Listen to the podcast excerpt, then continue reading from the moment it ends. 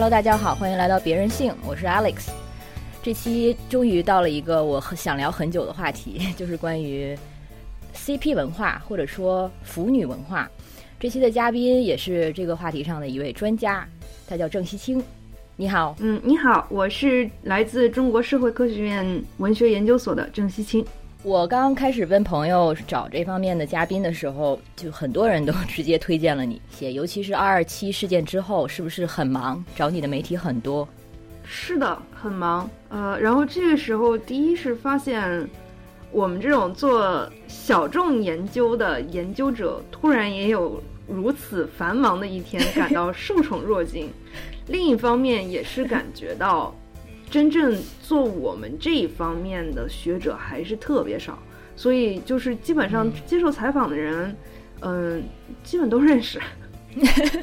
对我看的几篇，也就是相关的名字反复出现，就是戴锦华，你还有你的师弟啊林品，就是曾经很多的都是像我一样的爱好者，但是现在大家把这个当做了一个一个专门的学术话题去研究，我觉得。特别棒。粉丝文化研究，如果我们按照就是詹金斯那一路的说法的话，那应该是嗯九十年代初开始的。哦，嗯，OK，差不多是九十。不过在国内还的确算刚起步吧。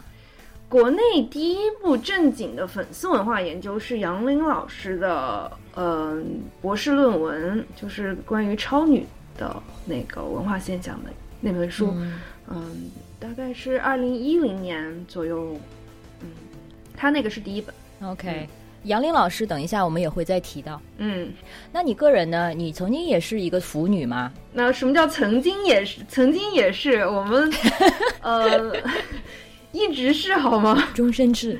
我入圈的时候，你就说入圈吧。那个时候我们是叫同人女吧？嗯，那个大概是零三零四年。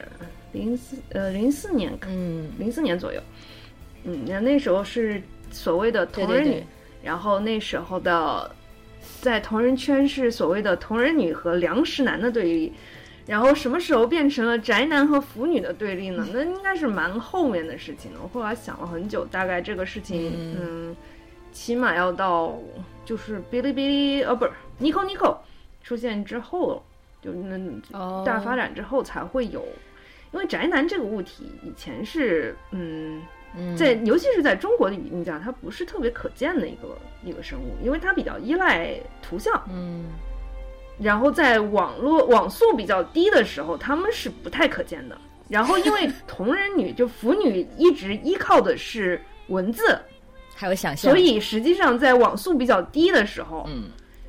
是就是以文字为食物主要来源的。嗯，腐女是一直是比较活跃，而且是可见的，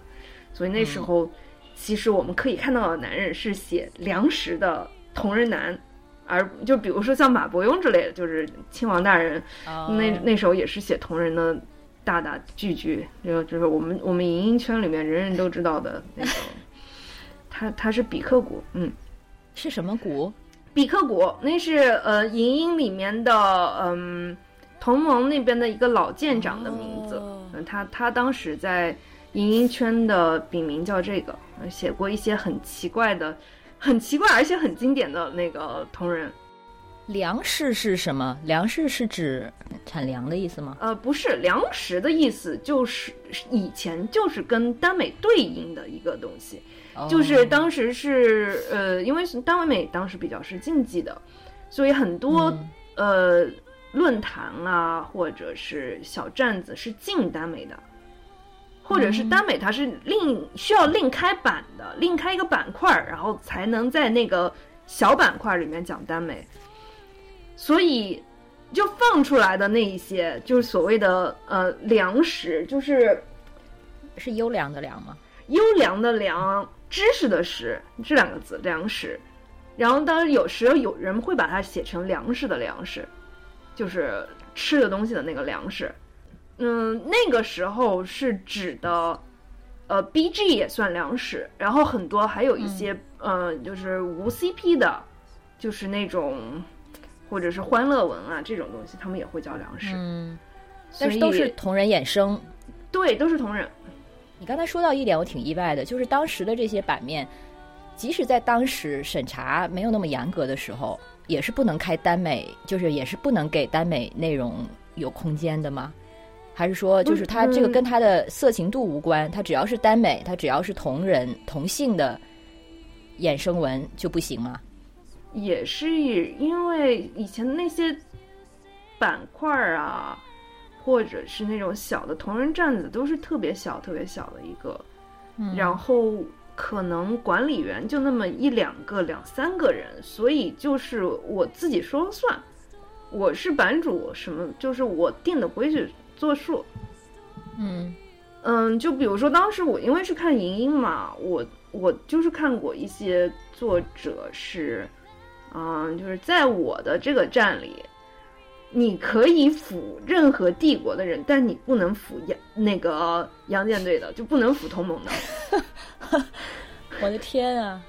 这就是有各种各样的那个，嗯，这太奇怪了，就是很比较奇怪，就是自己你规定，就是就所谓圈地自萌，圈地自萌，我这个这一块小天地是我说了算。当时是那些大的那种同人。同人的，嗯，或者是粉丝的爱好者的一个社群里面，通常会有一些是进耽美的。OK，所以耽美对耽美的禁忌，或者说它作为一个亚文化地下的这种地位，其实一直都存在，从一开始，它一直是一个地下的。嗯嗯，所以呃，我们今天其实也是出于出自自己作为腐女的身份。然后呢，西青又是研究者的身份，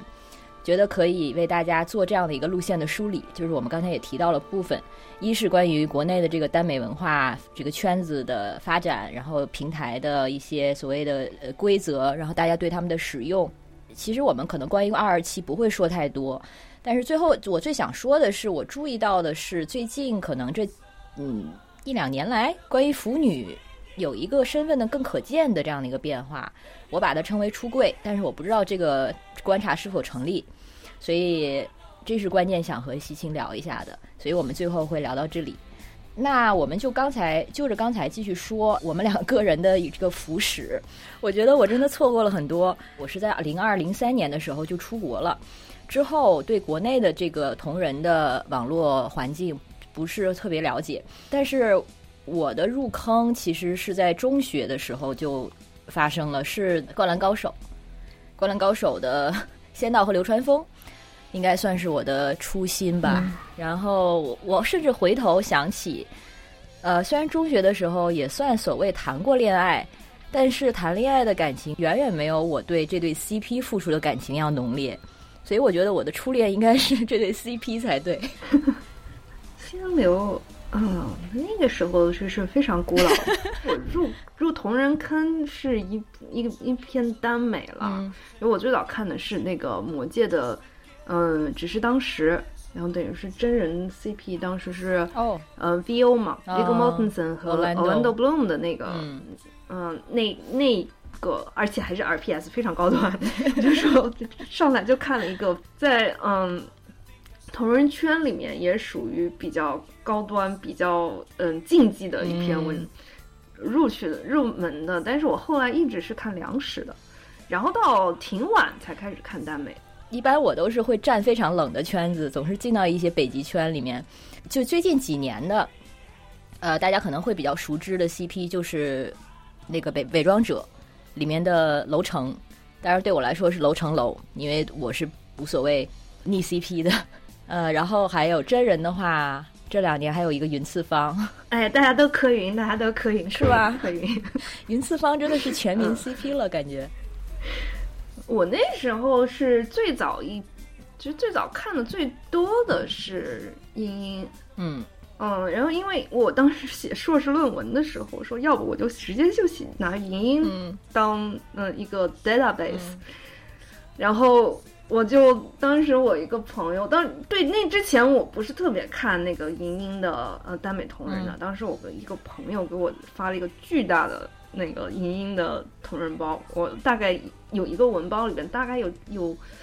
百来篇的集来，我其实不不不磕吉来，吉莱是吉尔菲艾斯和莱因哈特。哦，那不就应该是帝国第一大 CP？、嗯嗯然后我当时磕我磕的是帝国双璧，就是嗯，罗恩塔尔跟米达麦亚那对，银鹰的同人也是很香的，很香。我怎么现在？对呀、当时还是太单纯，在读英英的时候，当时真的是没有想到 CP 这件事情。但是我现在已经是变成了一个，甚至任何剧，可能会第一反应是去看有什么潜在的 CP 在这个剧里。而且 A O 三最伟大的地方就是几乎就是。只要你能想到的 CP 去上面找，肯定能找到，肯定能找到大家的粮食。这就是我当时是一边骂着罗琳，一边回家打开了看看起了 G G A D。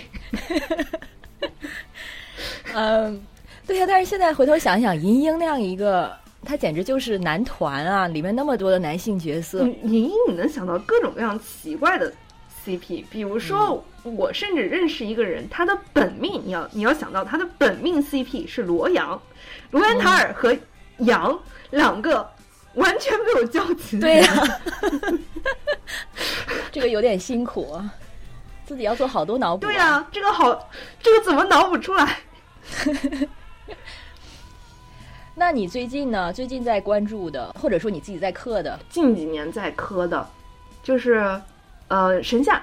呃神探夏洛克，神探夏洛克，就是那个剧吗？剧的两人。对对对，哦。啊，对对对，这个也是欧美神圈探夏洛克，欧美圈很热的一个。嗯，然后入过那个《王牌特工》，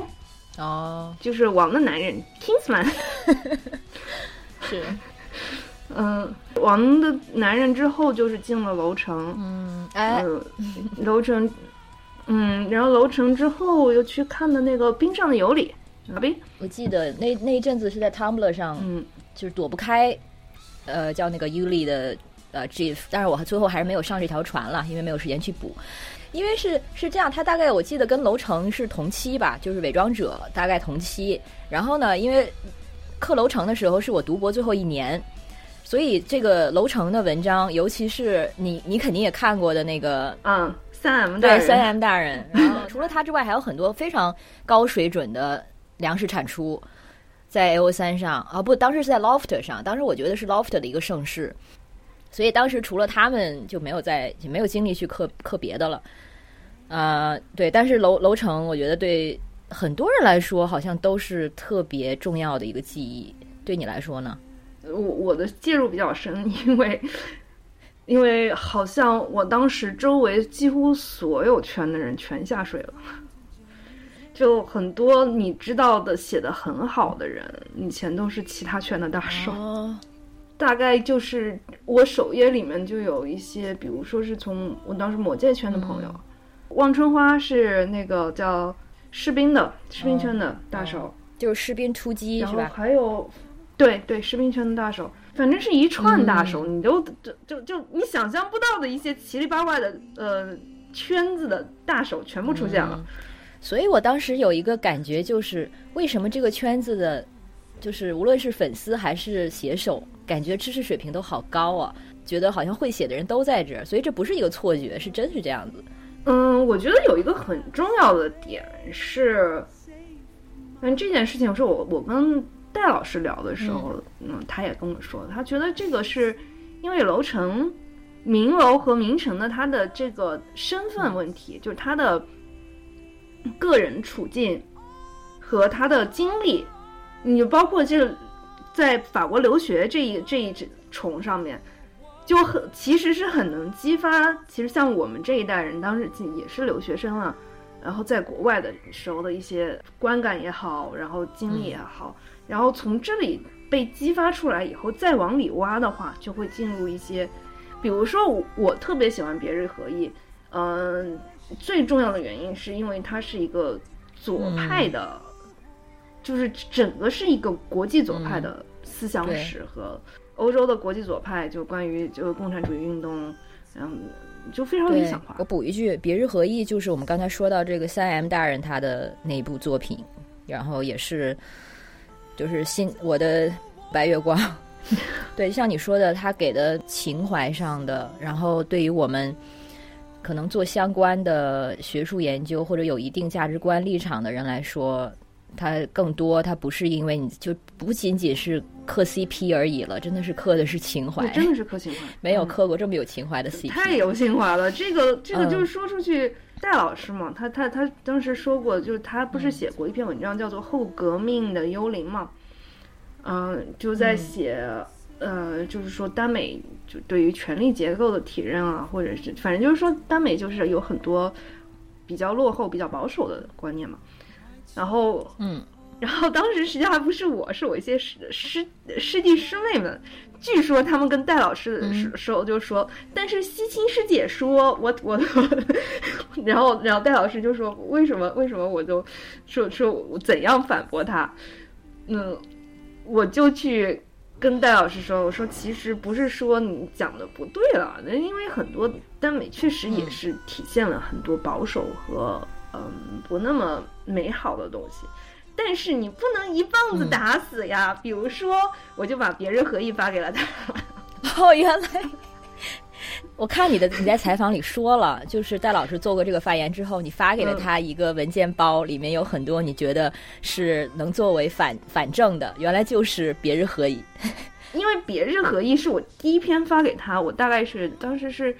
一月份吧，我我忘了是什么契机了，反正是戴老师说到一个什么事情，然后我就大概是一月一号发给他的别日合一，一月三号我问我问戴老师我说怎么样？他说：“我已经把这个作者所有的文都看了。”哇！后来又给他发了很多文件、文件包，包括他当时想让我给他找一些就是英文的同人是什么样子的，然后就给他看了。我觉得正好说到这里，其实我们就可以就是聊一下关于呃同人文学，或者就说 CP 或者耽美文，对耽美文可能算是比较准确的一个说法。呃，它的这个所谓进步性。因为从最早在这个欧美流行耽美文或者是 slash 写作之后，学界其实一开始给他的这个嗯定位是非常正面的，然后会说他这个是啊，他是对女性的情欲的一种解放啦，然后还有关于同性的欲望的这种呈现啦，也都是非常需要的，然后在现实中非常缺失的，但是。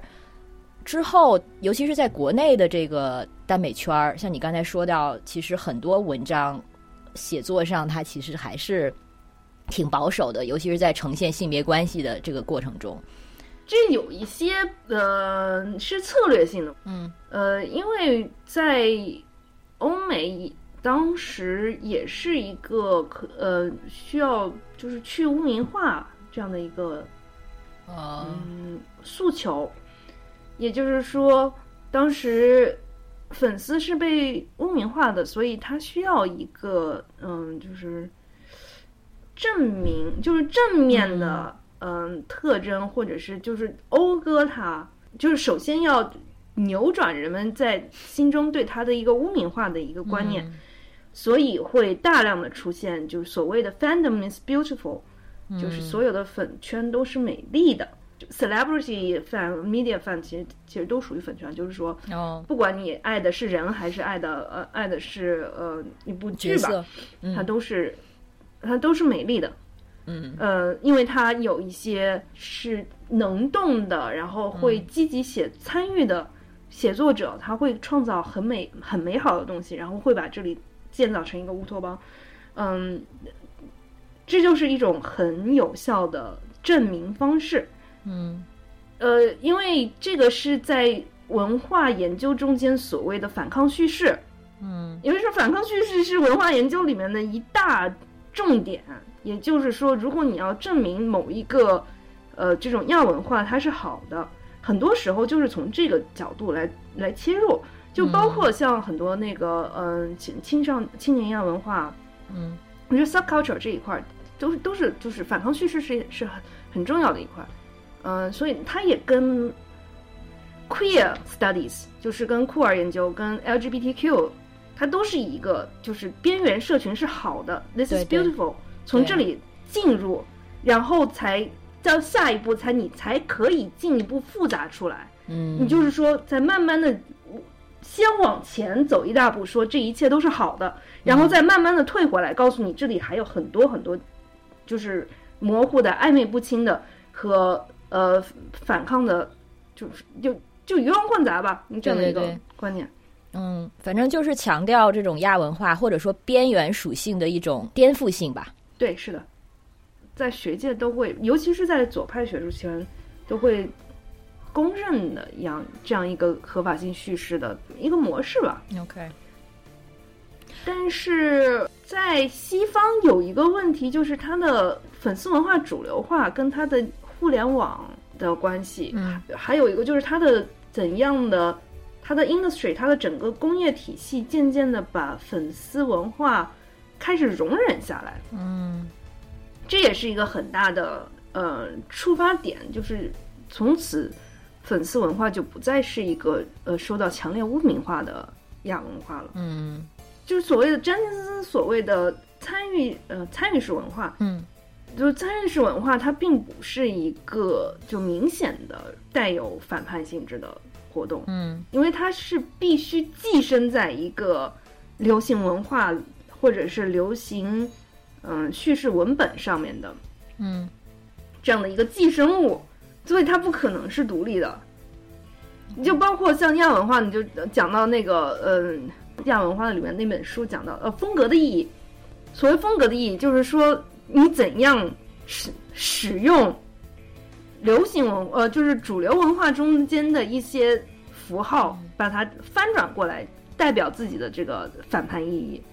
所以呃，所以它不可能是一个独立的东西，它它必须是寄生在嗯主流文化中间的，它不可能是一个就是你完全指望先锋性从这里出来是不太可能的。哦，OK。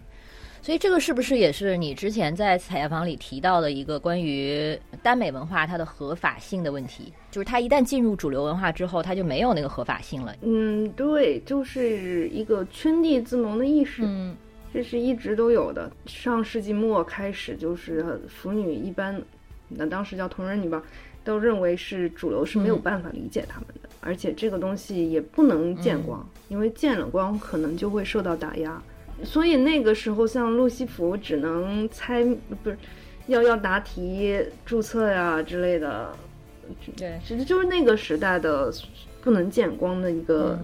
很好的体现吧。路西弗是当时呃很大的一个同人写作的网站，是吧？它是一个呃耽美站，嗯嗯，它的同人比较少。哦，OK，所以就它的原单更多。我希望。听这期节目的人，大部分应该已经是这个文化的消费者，或者是已经入圈了。否则的话，对于这个初级学员很复杂。对啊，好像是不是需要解释一下？哎，我就很快的解释一下吧。就是同耽美跟同人，它是肯定是有交集，但是同人呢是基于一个已有的作品和文本，粉丝去做的二次创造跟衍生，然后其中一部分是同性之间的爱情故事。那么这一部分就是可以称为耽美，对他们就是就是耽美同人，耽美同人。但是同人啊，但是耽美文化本身它也可以是原耽，就是原创耽美，就是单纯就是写的是两个同性人物之间的故事，但是它不依附于任何已有的影视作品或者是已有的文本，所以是原创的耽美。然后另外一部分呢，就是基于已有的再去做改写或者衍生。就是他跟同人圈的交集，所以我们刚才说到这个，呃，耽美写作的一个重大的一个禁忌，或者说他的嗯不能出圈的理由，其实就是因为这一点，因为它是关于同性一对同性 couple，对，而且写作的人在里面往往是女性，然后在这一对可能男男 couple 身上，可能又会倾注很多，比如说他对性他的。想象他的幻想会把它倾注在这对男男 couple 上面，所以也造成了为什么大家有些不了解的人就直接把耽美文学跟色情文学就画了等号，但事实上完全不是这样。你，这取决于你如何定义色情文学，其实就是 是，如果说脖子以下都是色情的话，那真的就那就很少不是了。嗯，你这粮食里大量要写写写。脖子以下的部分，脖子以下都不能写。现在这是哪个平台的规定啊？那是晋江一三一四年进网时候提出来的。晋江是一个曾经写多黄的东西都不要紧的地方，你不要搞得他现看着他现在好像一本正经的样子。所以他现在其实大家还是有很多方法去躲避貌似严格的审查标准的，是吗？虽然明面上是说脖子以下不能描写，但是大家仍然是在写。一个问题就是，我不知道你是怎么样啊？你你看。嗯，同人文的时时候，或者说你看耽美的时候是什么样？不不光是耽美了，其实 B G 也是一样的啊。你看，看异性的时候，里面照样有非常非常详细的描写这一类的文文字存在的。所以你会觉得一个一个文章里的性的描写的多少，是你判断这篇文的好坏的重要标准吗？比如说，当然不是啊。我觉得，如果非常诚实的说的话，我在一些短暂的刻过的 CP 的时候，就是的确是把这个人物完全物化，所以那个时候你想看的其实就是，比如说 A O 三上会写的那些 smart，或者是我，或者是叫什么 P 呃呃 P W P，就是没有情节，就是为了写肉。在有一些人物的时候，就看你当时。你对这个角色或者人的投入程度，然后你是否把他 看成一个人吧？但是如果如果你对一个人物他的确非常投入，比如说像呃说回明楼明城，嗯，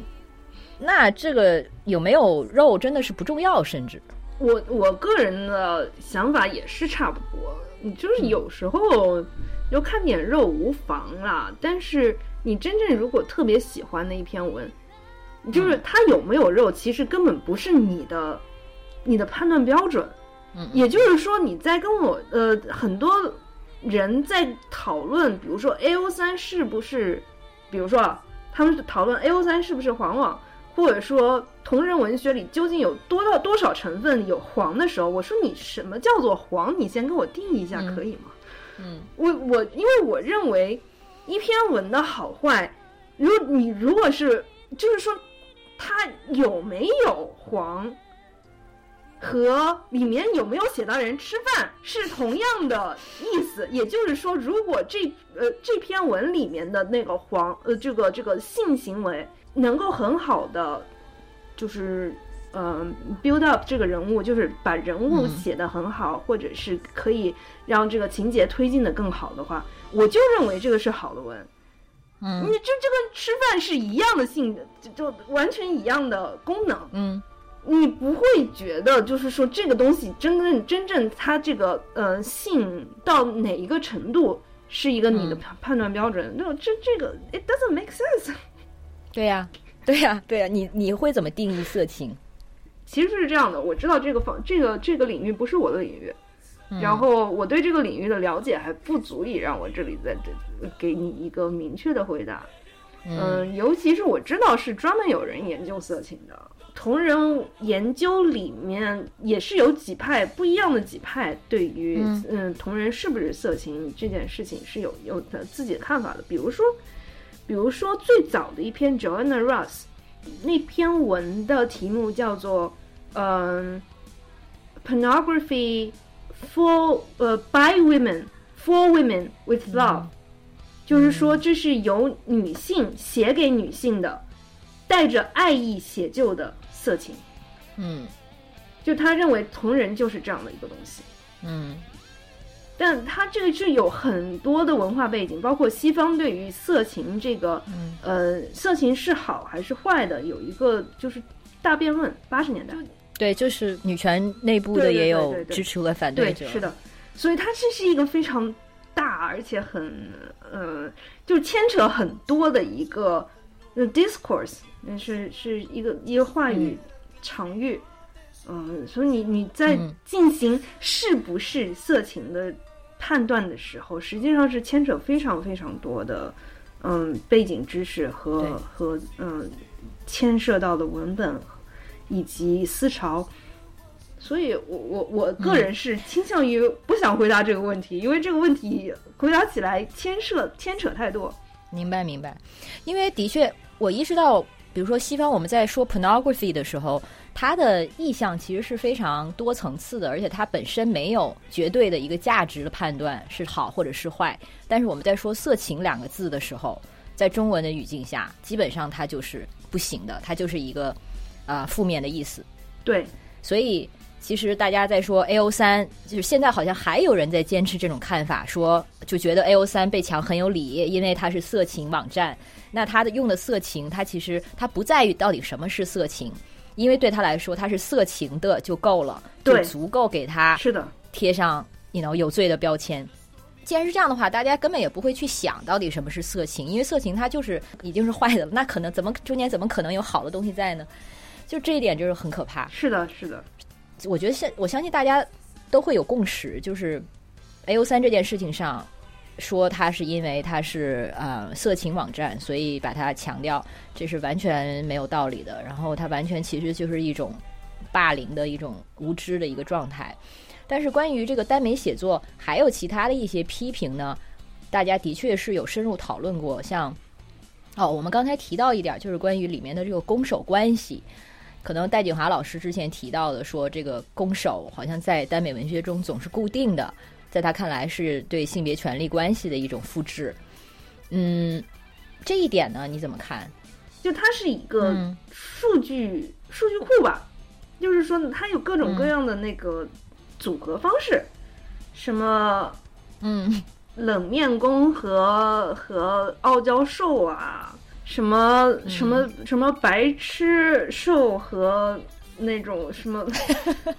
这这剑气兽，嗯，各各种各样，各种各样。实际上，你这个很多人写出来的文一开始不是按照这个套路的，他们也会把这个这套路加进去，就它成为了一个游戏性质的对人物性格的一个描述。那但实际上就是说我我其实不能理解的是。房间里面做的事情，你谁上谁下，那是他们自由，对呀，这是他们的情趣。按理说应该跟他们的性格毫无关系，就理论上应该跟他们的性格毫无关系，这只是一个体位问题。嗯嗯。但是在现实生活中，很多时候出现的是，就是他会进入一个性格的嗯 stereotype，就是性格也会也会跟着转变。就比如说，有很多人讨厌逆 CP，并不是说讨厌看一个人被另一个人插入，而是因为整个人的性格会换掉，会变掉。嗯，对，嗯，我想的就是他做攻或者做受，就已经是他的人格的一部分了。对，所以逆 CP 就是，就很多人的在很多人看来是不可以接受的，就是因为他完全不想看到这两个人以一种嗯他不想看到的方式互动。我我追过那个呃，就我当时在三级片，就是啊，都就很讲过三级片，就神下这个圈子的时候，当时华服和浮华可是掐掐的一塌糊涂。那个时候我就就我最忍忍不了的是我在随缘上面发文，嗯，你要发文，因为你知道洋妞是不管上下的，这是护工的呀。然后那个时候，为了那个呃，就就就因为是开始就进展会比较慢的那种嗯文的话，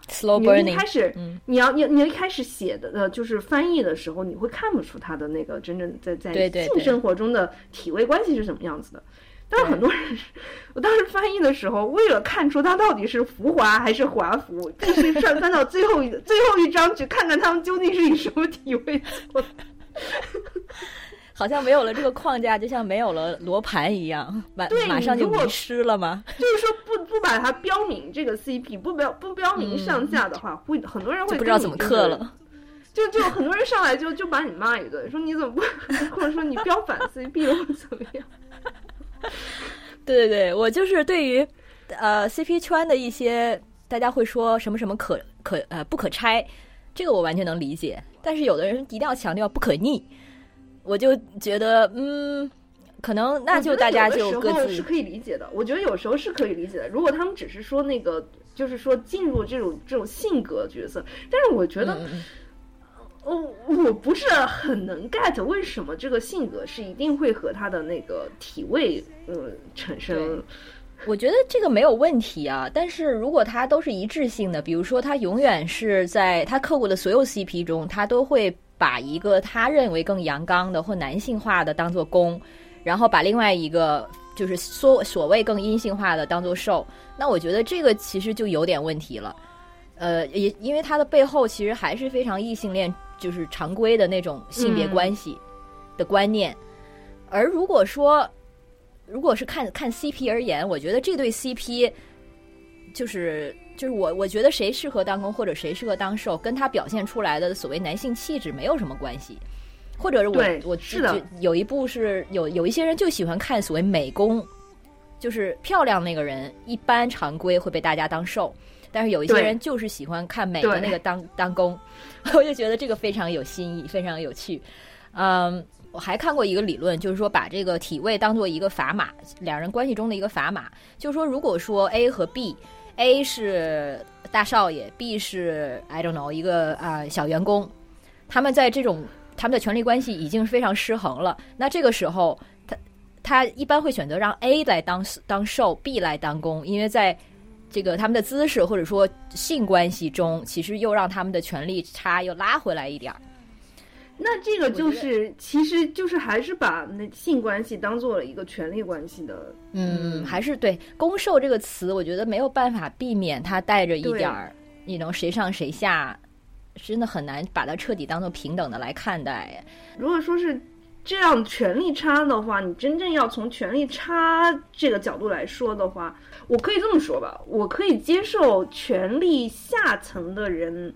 的呃，就是主动。然后上层的人被动，就所以我不太吃年上，就是说年年上的人主动，或者是就是地位高的人主动。对，就是他本来已经是长者了，然后他又是一个主动的位置。对，这个就比较嗯嗯，我卡西。对对，我也是很很吃年下攻，因为我觉得。好像在这一方面，在年纪和生活资历方面，好像让他让年长年年少的人攻一下，好像是更平衡一点。嗯，对，就我就举一个吧，我当时还是真的是吃过一些，不，我是三国的，我我是我最早是一个三国粉，然后呢，我是一个诸葛亮独为。是个独尾，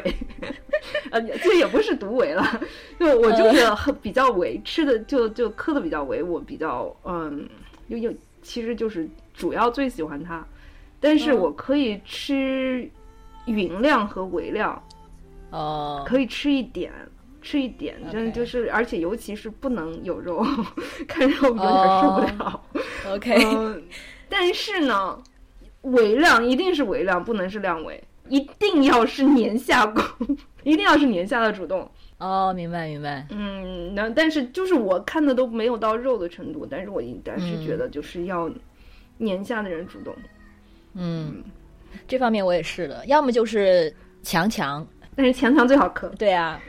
如果是那种本身已经是地位很高，然后让人觉得不可侵犯，然后他又是个攻。那也太无聊了吧！如果是他不可侵犯的话，那就应该发生的是，哎，这样说起来很不正确。但是你明白了，就是那种越是威风的人，越想把他推倒，这是才才是耽美文学的乐趣啊！啊，然后还有一件挺有趣的事情，我当时给那个戴老师就打包了一包神下的英文同人。但是我我在看英文同人的时候，尤其是在看英文同人的时候，我是对于顺顺序是没有任何知觉的。上下关系这个就是完全没有任何知觉，这这这事情完全不会进入我的脑子，所以我当时收的那个文是完全不是按照他的这个 CP 收的，就是上下关系。但是后来戴老师说，嗯，我发现你给我的都是华服哎，然后觉得嗯，好像 就是说这个这个意思，好像就是那种那个福尔摩斯作为一这样一个嗯，就是男性的，就是特别。阳刚，然后是一个，就是呃，具有知识，然后非常的不可凛然、不可侵犯的人，当然是要让他，嗯，作为就是呈现出一些比较比较这个，嗯，脆弱的，然后是然后由华生来来来主导主导的这个更有意思一些，明白？然后觉得嗯，好像有点意思，我这以前我都没有意识到这一点。这一点英文圈和国内中文圈真是太不一样了。然后你刚才说说像那个 A O 三上不分上下，它其实偶尔也会有，尤其是对一些其实大家也是有热圈跟冷圈，可能大家对某一个 C P 常规或者主流都会觉得是 A 在上，B 在下。那你如果你刚好写的是 B 在上的话，它会特别注明，就是 A 是 bottom 叹号，会有这样的。这个多常见吗？我我混过 CP，基本上都没见过。我可能我经常刻冷的吧，所以我会发现，就是我说是什么？就是我经常刻的是跟别人逆逆过来的。比如说，大部分人刻的是 A 上 B 下，然后我我三炮我总是觉得 A 就是 B 上 A 下，我看的更舒服，所以我会刻意的去找。但是如果你在那个 A O 三上，就是因为它不分上下嘛。因为它都是靠一个斜杠 A 斜杠 B 这样的格式，所以斜杠两边不区分公受。对，所以如果只是这样找的话，我看到的大部分都是 A 上 B 下，因为刚好这对 CP 它属于可能或者是受众比较吃的是 A 上 B 下，大家可能也没有刻意的在分攻受，但是我的我整体的感觉就是你能这样的更多，所以那我想找到 A B 上 A 下的呢，它就需要特别的去注明是。谁是 bottom 去找这个 tag，但是 A A O 三这个时候伟大之处又显现出来，就只要你就熟练的使用它的 tag，你什么都能找到。嗯，是的。哦，那也不见得哈。我的我我的有一些有一些 CP，这个是总共只有几页纸，看的看的让人非常的伤心。嗯。好凄凉啊！我在大悲在悲惨世界，我磕的 CP 非常的冷门，极其冷门。但是据说也不是那么冷门，因为据说比我比这个冷门的还有。嗯，但因为我其实是拆了一对呃最热门的，就是大悲最热门的 CP，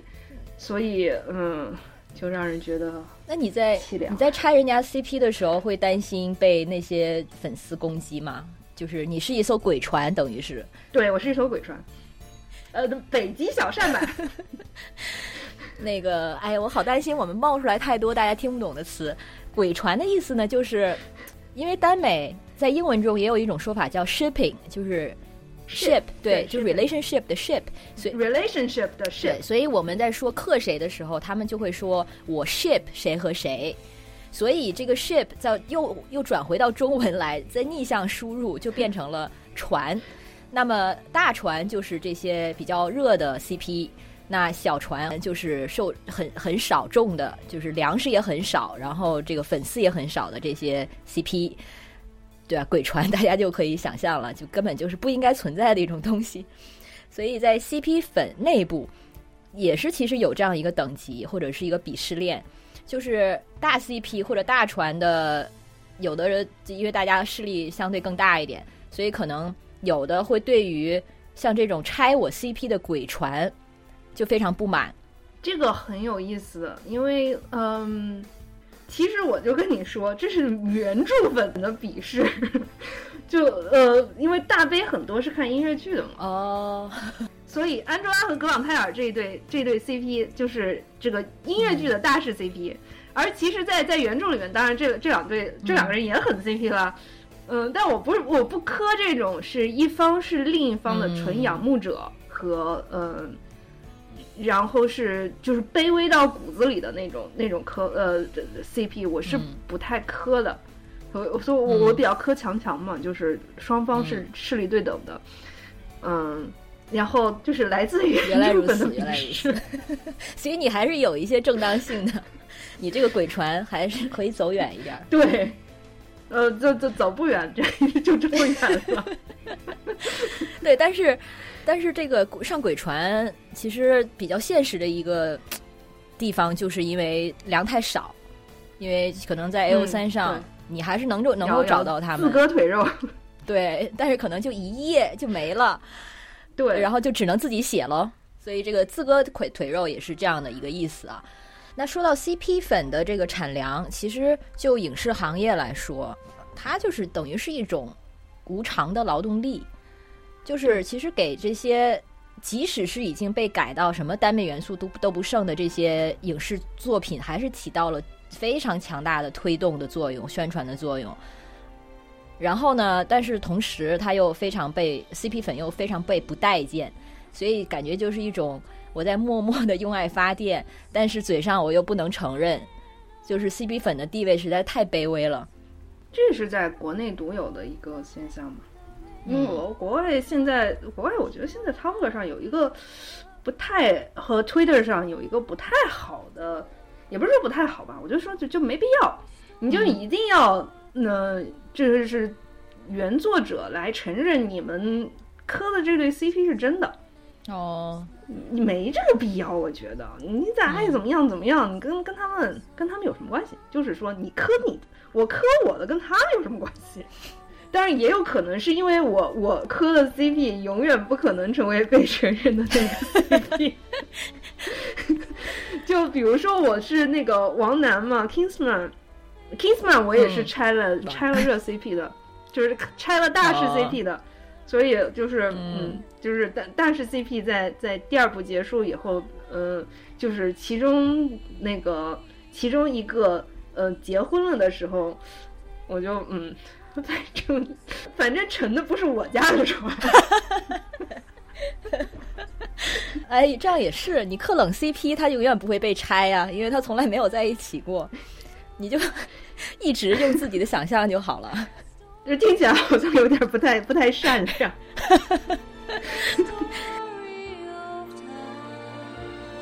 对，就是产粮，然后带流量，但是又只能非常身份卑微的默默的做这件事情。但但是你刚才说那种官方不认可。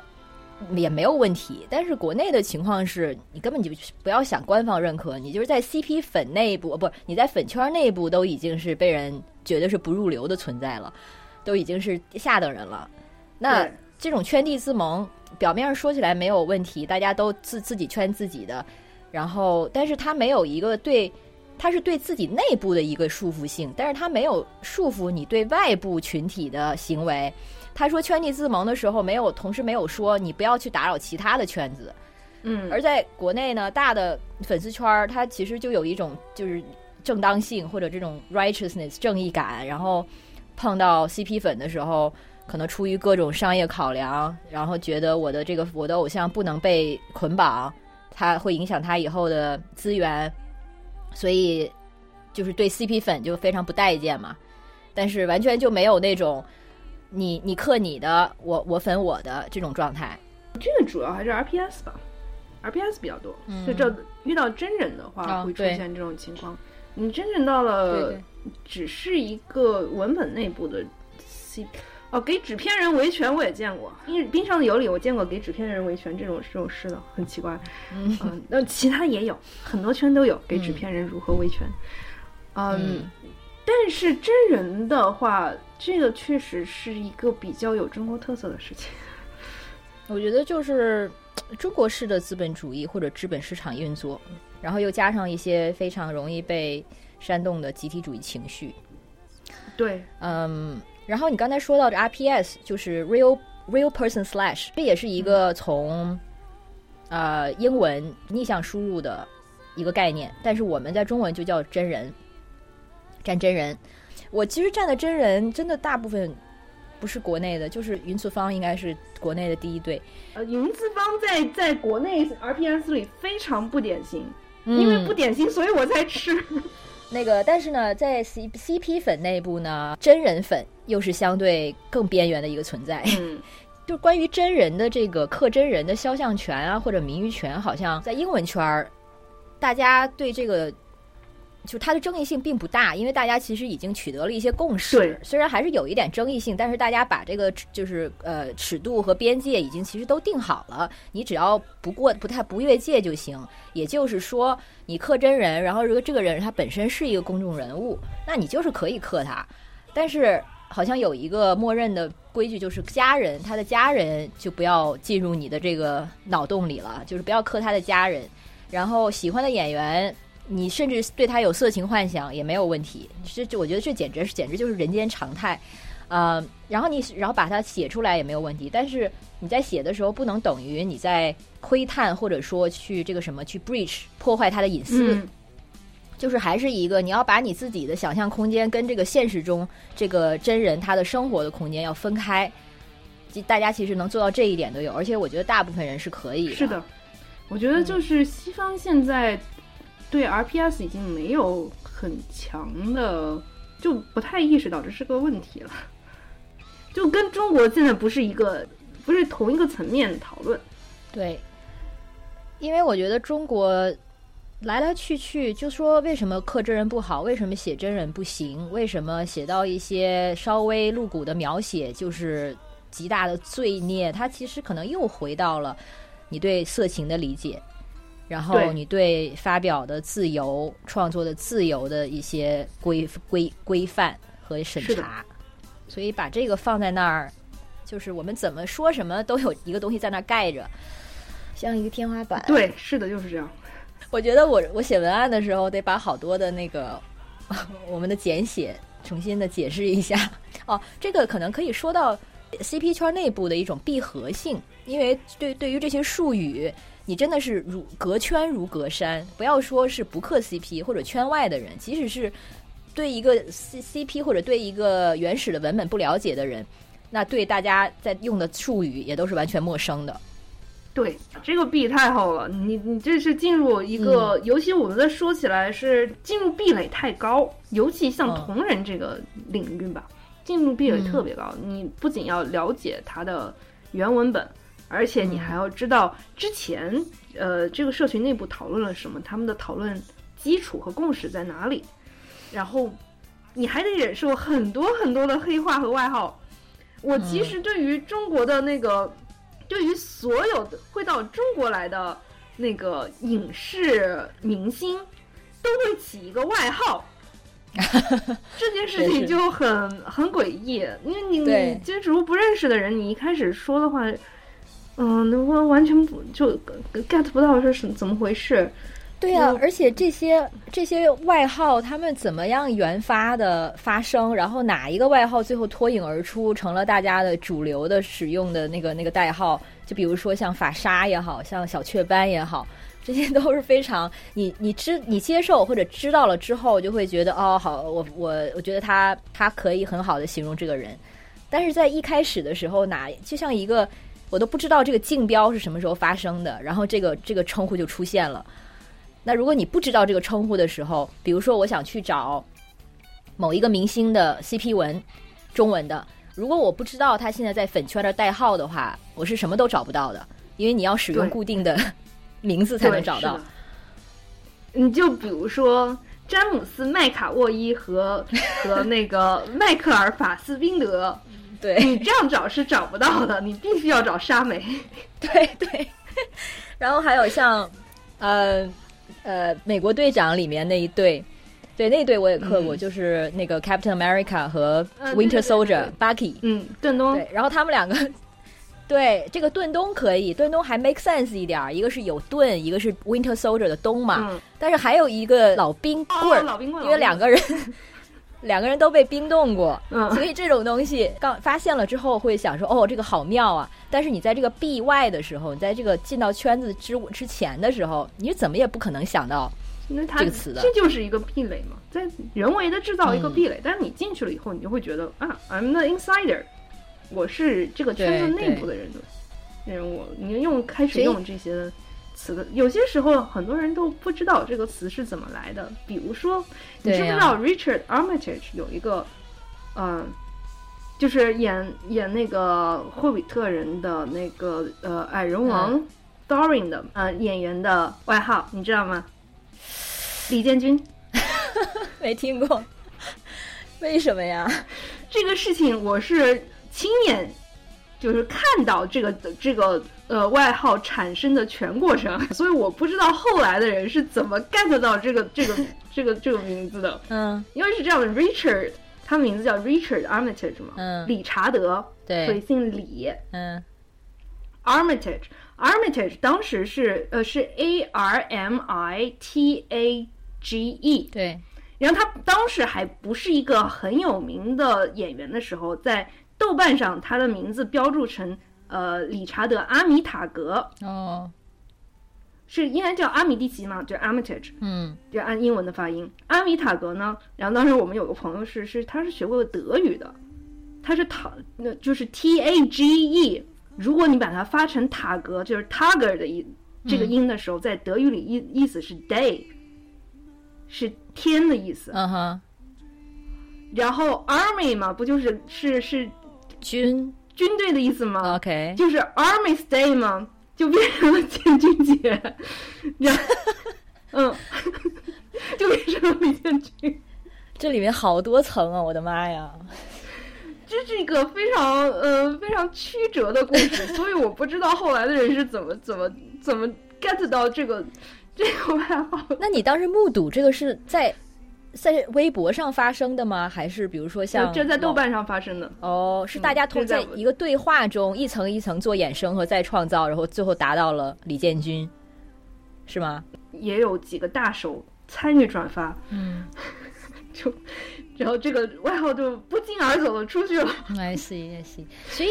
我就我觉得这这中间其实也是有一个路线的，就是你们其实是在这个领域里是啊、比较相对有权威的，然后有发声能力的，所以在你们这样一个比较大的平台上，他可能会创立的这个新的概念还是 term 还是标签也好，也有可能会被接受的可能性会更大，或者传播的会更广。如果是一个小透明随便说的，随便自己就就算这个他想出来一个 妙不可言的一个一个一个 term，大家没有人知道的话，也没有人会用它，嗯，就是一就是个它的黑化如何产它的生？流通吧。嗯，但是但就是说，中国的、嗯呃各种小圈子的黑化是真的非常非常多。你不管是呃，这其实像我后来跟我们那些朋友讨论的话，你看所有的球员，包括像外国的球员，其实都有一个外号。对，嗯，但即使是这样的话，嗯你像我看了一些比较小众的体育，嗯，比赛里面也会有各种各样的各种各样的外号。你就比如说像那个俄罗斯小姑娘，嗯那个名字都一样，姓倍儿长，啊，那个就什么什么什么娃，所以大家也都会弄什么娃娃娜娜一大堆。啊，嗯，但是感觉出发点有的不太一样吧。虽然大家其实都是在用，就是通过使用这些所谓圈内的语言或者黑话，然后可能来创造或者巩固一种群体集体感或者一种群体身份。但是像刚才说到耽美的时候，感觉。就是他的动机可能更多的是出于自我保护，或者说是他面对审查的一些敏感，因为毕竟我们写的或者消费的东西，它很多是比如关于同性恋啊什么的，就是在主流的社会中是站不稳的一些东西。所以黑化一方面好像是有这个作用的，是为了保护我们自己这个封闭的圈层。但是像有一些就没有必要保护啊，像像运动员啊什么这些，他做这些就是发明这么多的黑化是是是是为什么呢？你这个圈子各种有交集，我觉得就是因为同一波人同时在混很多圈，然后他的习性是到处都有。嗯，而嗯足球是一个很大的 RPS 圈圈了。哦，原来如此。所以难道说球员嗯，是反正有男人的地方就免不了？哎，而且有一个挺好玩的事事情，就就其实就是说，你会发现越嗯越没有这种呃 toxic masculinity 的这个呃领域，就越容易出现呃 CP。越没有吗？就体育，体育其实我觉得像足球在 toxic masculinity 的，就是呃毒害性的呃男性气质。男性气质可能比有一些更加暴力的，比如说橄榄球、冰球，可能还是要好一些。哦 OK，当然，我听说冰球也是有人磕的。我我其实一直觉得，至少足球最开始的时候，它是应该是就是英式的那种工人阶级的，就是相对草根的底层的一种运动。但是现在它已经的确不是了。那相对的呢，它好像足球就是越愈发随着球员也变得愈发的精致。然后他的这种好像整体的这种性别感，就像你说的，好像他也没有那么的大男人了。而相对像橄榄球可能拳击，对，还有冰球，哇，冰球真的是，简直有一点是就是为了暴力而做的一种运动。对，这加拿大人民实在是无法 了无法理解。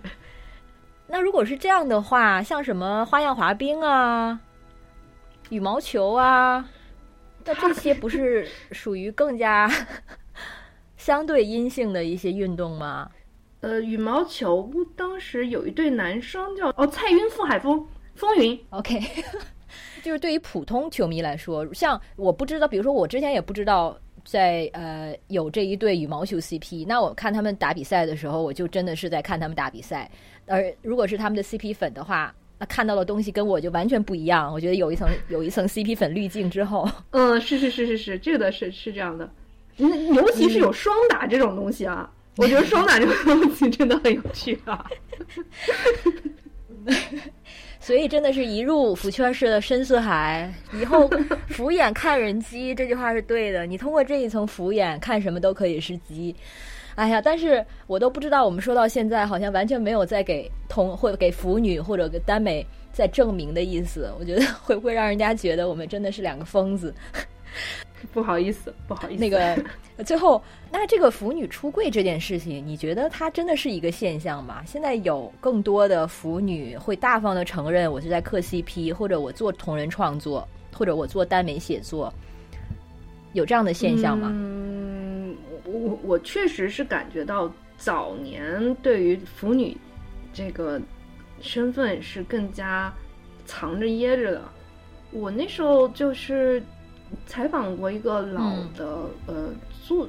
画手，他就说，他的她丈夫看到她的那个，就她丈夫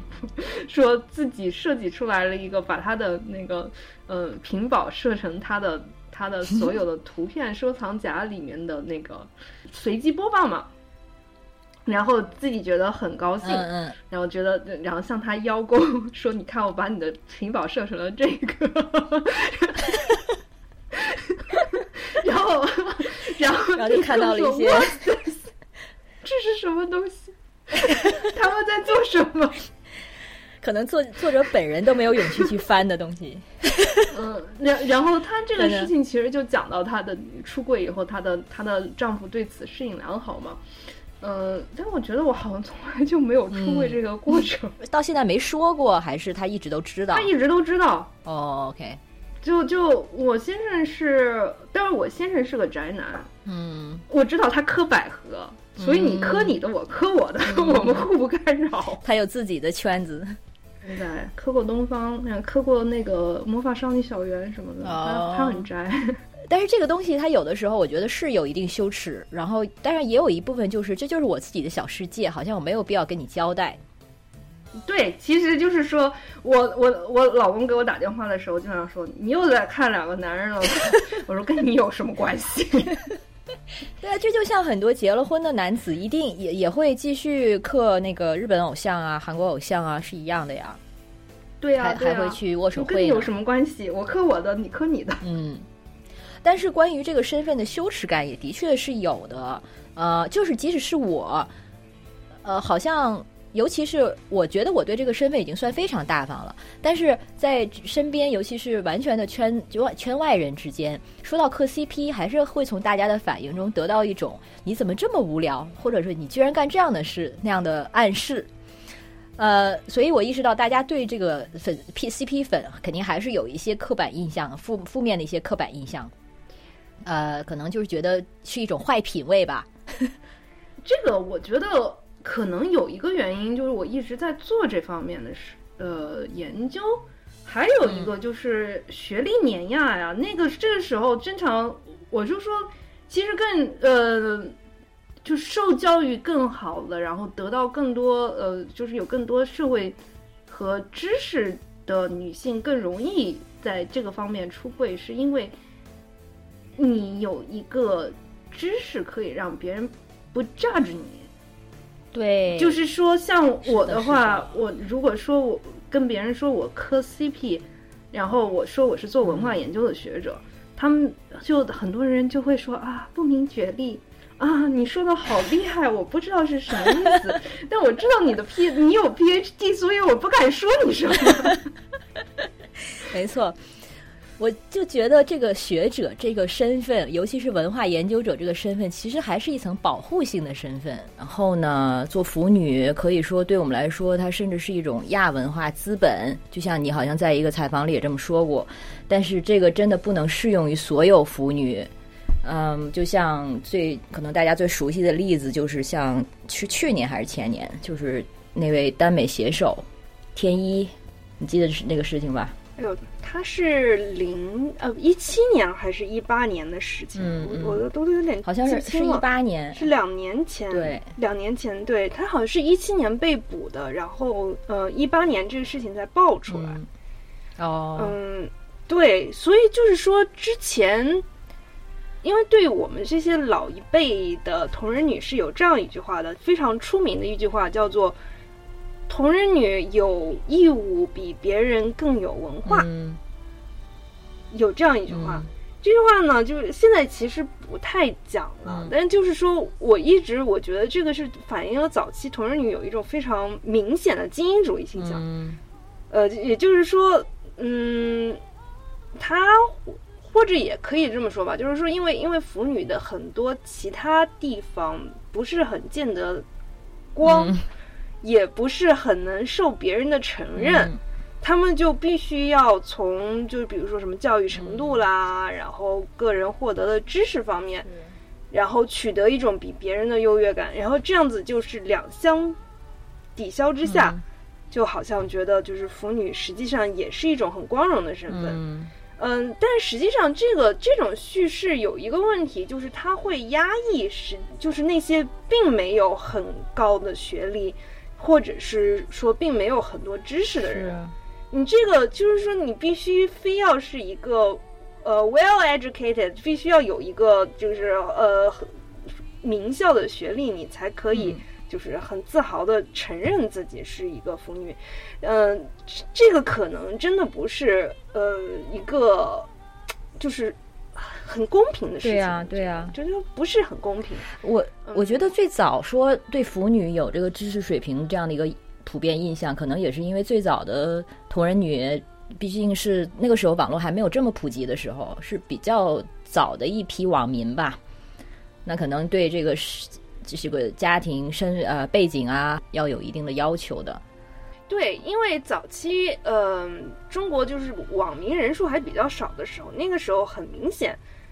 像腐女的话，一呃，或者是就当时那些网络网上的亚文化社群，是以嗯在校大学生或者是一些大城市里面的那个中产阶级家的小孩子为主的，因为那个时候没有人家里就是出得起这个宽带钱啊，就是小时候家里都还是用呃拨号上网呀，你这种拨号上网，拨号上网就是上网。几秒钟，然后闪电般的打开 N 个窗口以后吧，就就直接退下来，不然的话家里人连电话都不能打了。对对对，比如说这种情况，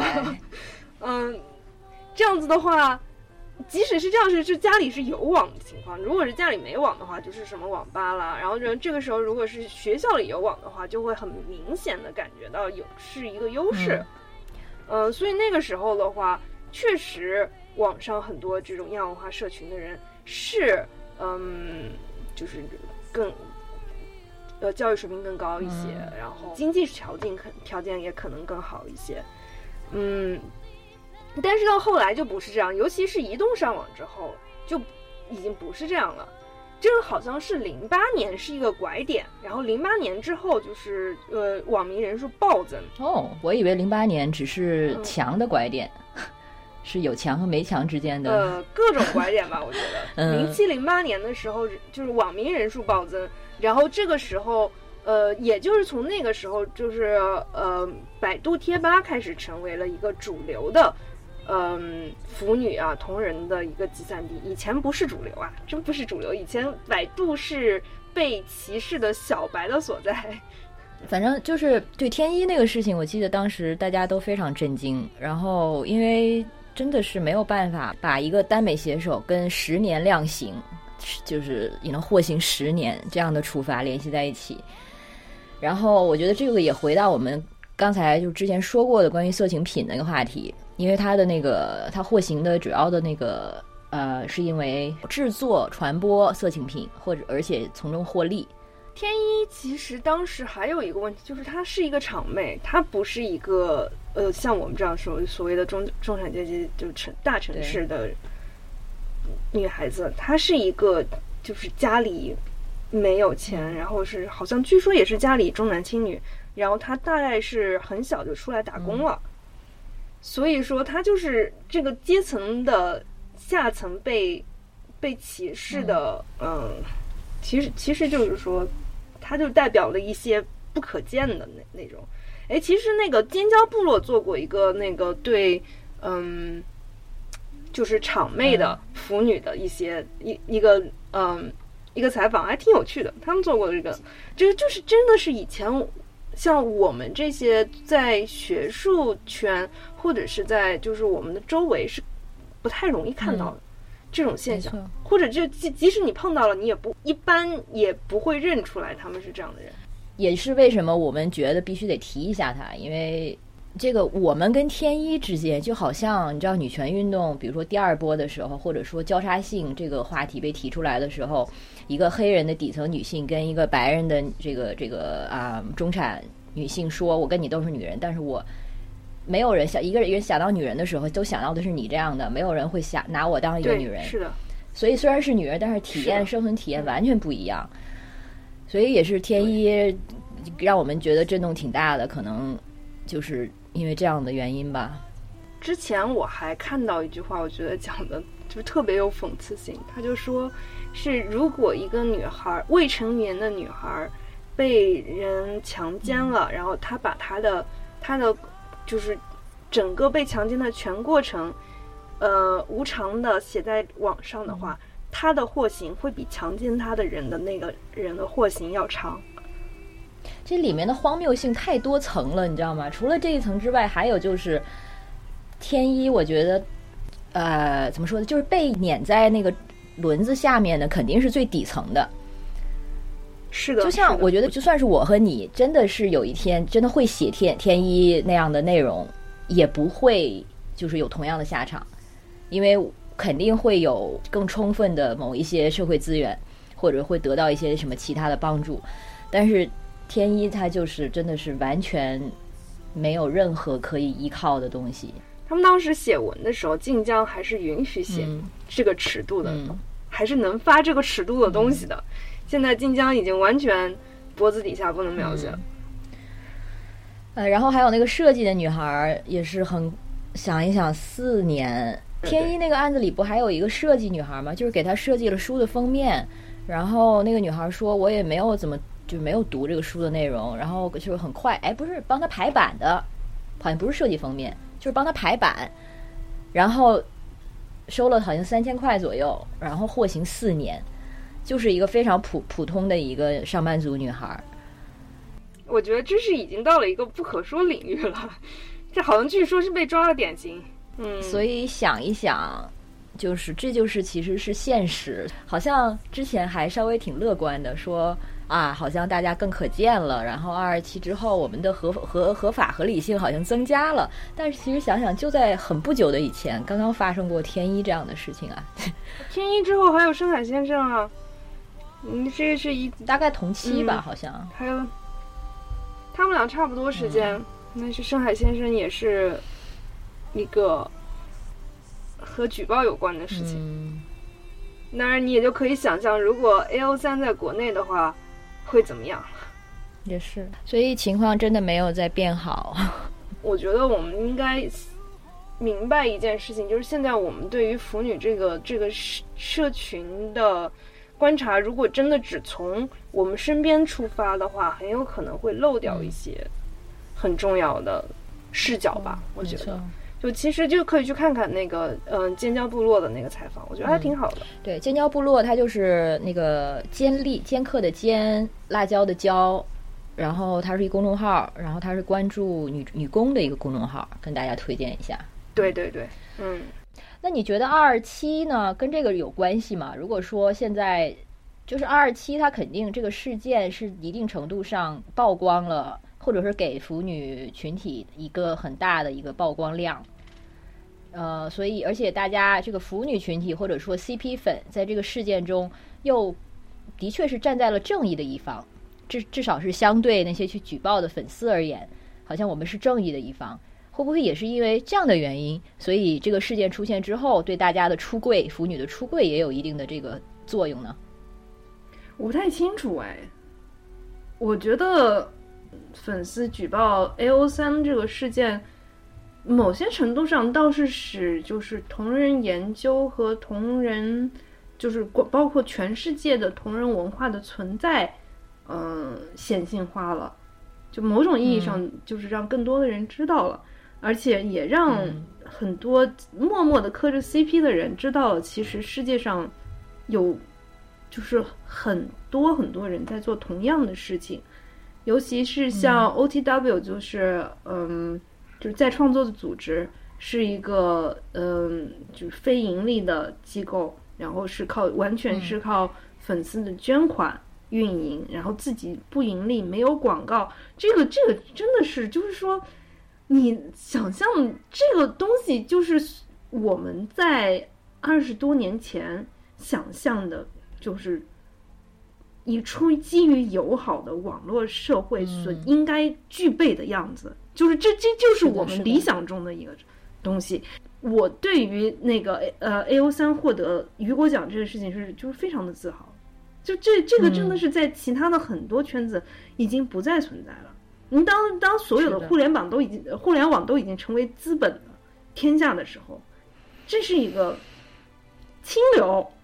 没错。所以大家对于 A O 三绝对没有任何的虚虚假的这个过奖或者为了什么过誉。说到 A O 三的时候，只要是他的用户对他的感激还有认可，就是真的是都是发自内心的。哎呀，我的 A O 三是我的命，是我的命。我我也是最早，也是也算是很早 A O 三的用户了吧？因为你刚开始课开始课的时候，尤其是刚开始接触那个英呃英文的同人的时候，就很自然的就会找到 A O 三。然后当时的感觉就是像我看到其他人有写过，就找到了一个神秘的花园，然后想说这个居然有世界上有这么好的地方。然后后来过了几年，因为我我我刻东西都是间歇性的，可能有一阵子。就就忘了不刻了，然后又不小心又掉了一个什么坑的时候，就又回去 A O 三，然后到了前几年的时候再回去 A O 三，就会发现居然已经有了那么多中文的作品，而且随着国内的这个 Loft 出现的时候，也是会发现有一个共生，或者说是大家墙内外，当然那个时候还都没被墙，呃，就是这种国内外的，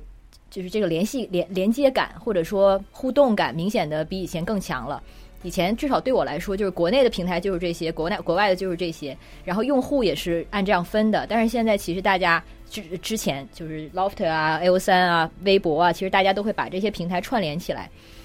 嗯，当然也可能产生了一个情况，就是就是大家有的人把 A O 三当做所谓的停车场，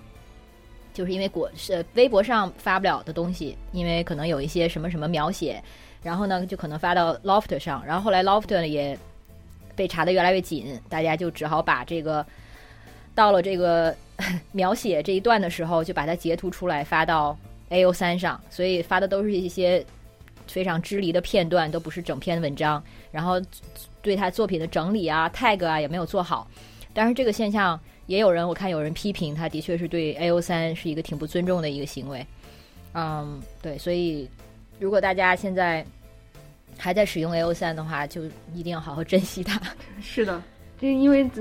真正在管理的人是都是志愿者，很忙的，他们超忙的。他们的中文的 Tag Wrangler，呃，Wrangler 就是就是管理 Tag 的人，嗯，是噩梦，Tag 噩梦。现在没有什么算法啊什么的可以帮助到他们吗？你就是很多事情，他他是没有办法给你。就它只有只有一个一个手动加进去，嗯，而且这个这个 A O 三也还有一个非常传奇的经历，呃，就是传奇的故事，就是当他们其实因为都是志愿者，他们的网站是自己写的，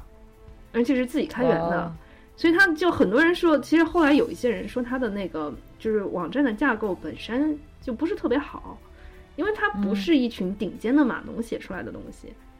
然后就而且就现在这样一个以 App 为主打的的这这个嗯市场，为什么 A O 三到现在没有一个官方的 App？因为没人写，没有码农，他们没有码农。那大家。这方面，如果你想参与到以后 A O 三的继续的建设，做志愿者的话，可以考虑一下这个路径啊。可以考虑一下。对，真的是虽然是用爱发电，但是真的造福万人。对，嗯，然后呃，它的那个整个嗯各种算法系统，其实跟跟谷歌很像，它的架构。就关于如何使用，我当时其实就因为。我有一阵子，我磕的是那个，呃，磕的是一个比较小众的 CP，而且这个小众的 CP 经常跟一些大众的 CP 捆绑在一起。我如何想看小众的时候又不看到这个我不想看到的大众 CP 呢？我就得把它给剪掉，我就得把它扣掉。所以我当时就研究了一下它的那个 AO 三的检索方式是怎么用的，然后就发现跟跟谷歌很像。但是它现在又加了一个怎样去掉一个不包含某个 tag，现在还还是 A O 三越做越智能，非常好，非常好，非常好。嗯，对呀，它现在的检索功能太强大了。对我自己的一个不能算是雷区吧，但是往往如果我选刻真人的话，也不都是真人，即使是人物，我往往不喜欢看架空历史。啊，所以我基本上对我在就是 exclude 的那一排里，我会把就是不要看。这个 alternate history 的或者 AU 的这一类的，所以它简直是虽然它是一个这样独立的存在，但是它其实对于所谓受众的需求，对，可以做做极为精准的投放。是的，你就就是就是你可以避掉所有你可以想象到的雷，你可然后你发现了新的雷，你还可以继续往上加。对。当然也有有也有又回到那个冷圈，如果是太冷的圈子，本来粮就没有多少，你还加了很多限制的话，最后就真的是返回结果为零，就没。那你就你需要在吃屎和什么都 吃不到之间做一个选择。嗯，食食我还是不行。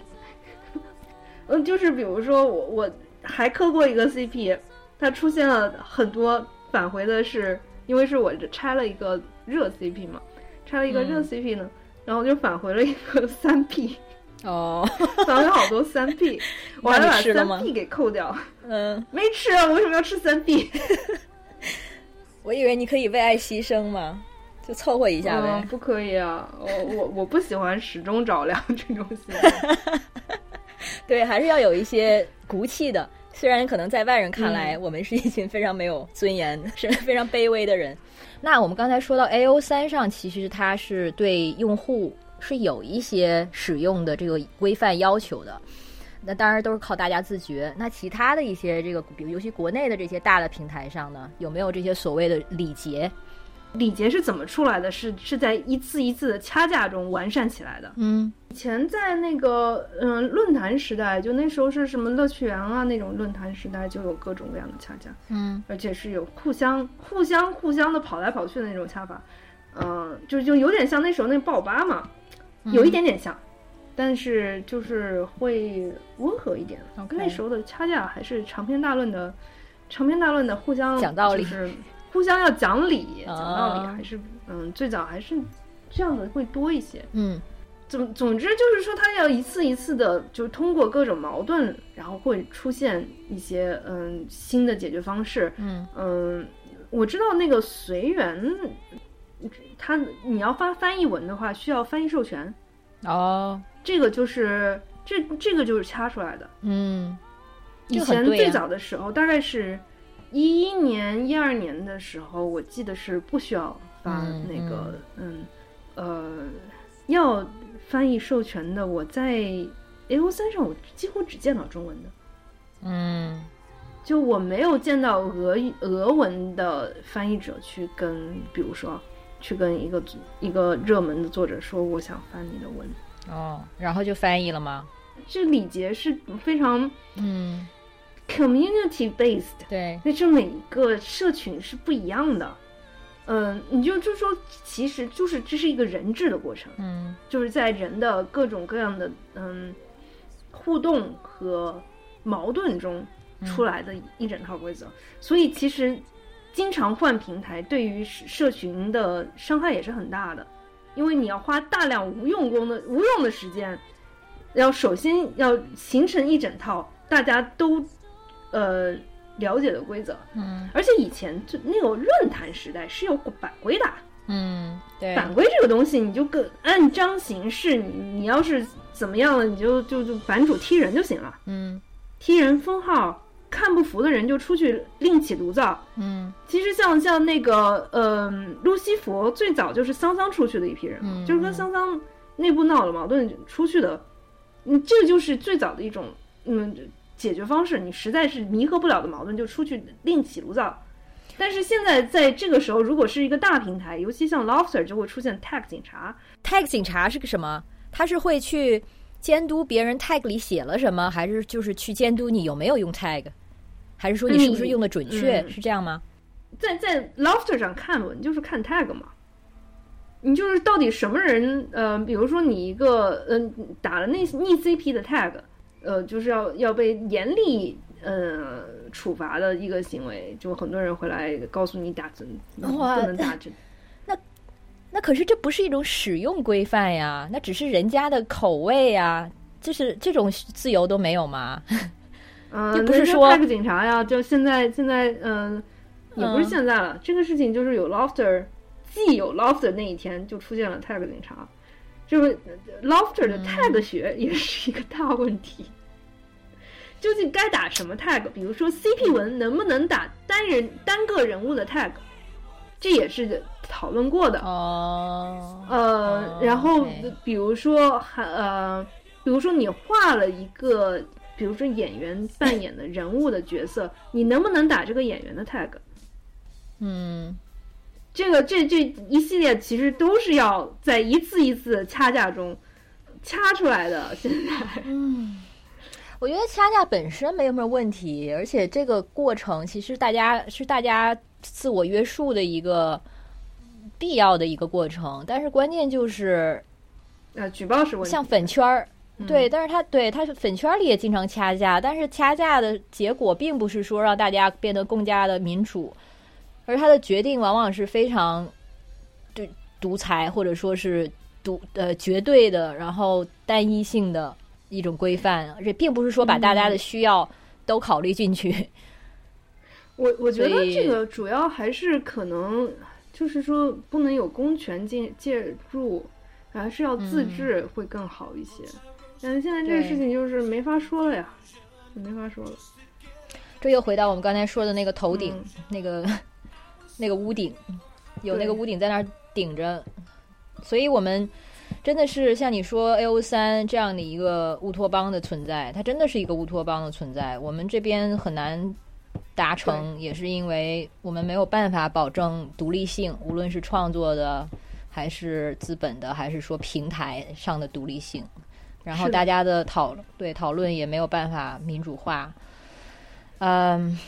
但是听到说这些就是平台使用的社区内部，大家还是有这种就就自我规范或者说完善这个规范和社区呃规范的意愿，或者说参与到这个过程里，这本身也是好事吧？应该是吧？但其实到早期的嗯出现过，比如说比如说嗯随缘居上的掐 CP 就引发过有人把随缘的那个。随缘给举报了，这个事情就不是第一次发生，只是越来越 upgrade。嗯，就我觉得，所以肖战这个事情早晚有一天会发生，只是它发生在了一个，哎，那也可以说，就是越是腥风血雨的圈子，就越容易出这种事吧。像就是顶流圈子，可能更容易出这个事。人多的地方一定鱼龙混杂，什么鸟都有。